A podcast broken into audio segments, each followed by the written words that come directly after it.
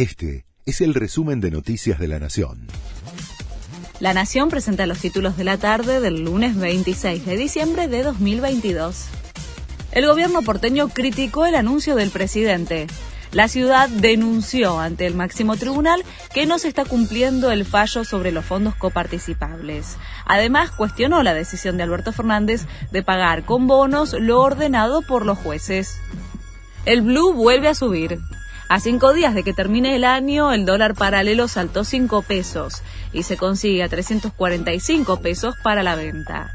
En lo que va de 2022, presenta una variación en el precio de 67,48%. Salió a la venta la nueva camiseta de la selección nacional con las tres estrellas doradas y se agotó enseguida. En esta primera etapa se vendían solo de manera online a través de la página de Adidas para quienes se sumaran al club de la compañía deportiva. Se pusieron en venta a 22.999 pesos. Desde la empresa aseguran que van a reponer el stock esta misma semana. Ya son casi 50 muertos por la tormenta invernal en Estados Unidos.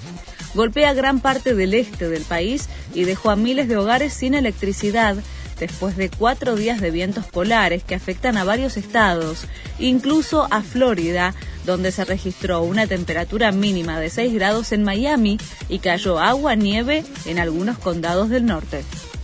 Chiqui Tapia habló sobre el futuro de Scaloni.